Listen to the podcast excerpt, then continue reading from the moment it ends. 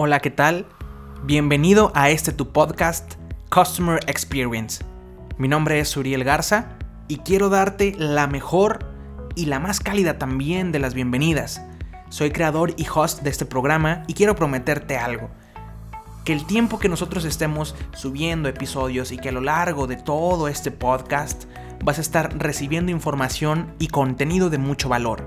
Porque nos vamos a dar la tarea de brindarte las mejores técnicas, los mejores tips, eh, la mejor información, las mejores conversaciones. Vas a estar escuchando las mejores conversaciones también con personas que hemos tenido la experiencia con los clientes. Porque eso sí, vamos a estar hablando mucho y todo va a girar en torno al ciclo de prospección, de compra, de venta y post-venta en torno al cliente.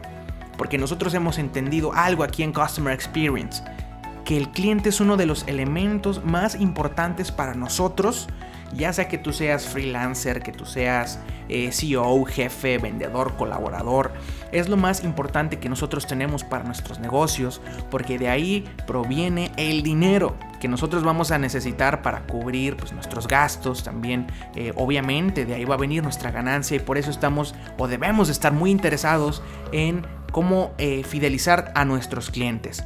Porque eso es uno de los paradigmas que nosotros tenemos. Creemos que debemos de traer más clientes, traer más clientes.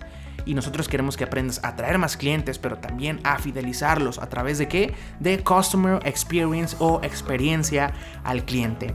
Tengo ya más de 7 años en este ramo, en este hermoso ramo, ramo, perdón, que me apasiona bastante. No creas que nada más lo he estudiado y lo he leído. O sea, sí, sí, también lo he leído, pero sobre todo he estado en la línea de fuego, en la línea campo de batalla con los clientes.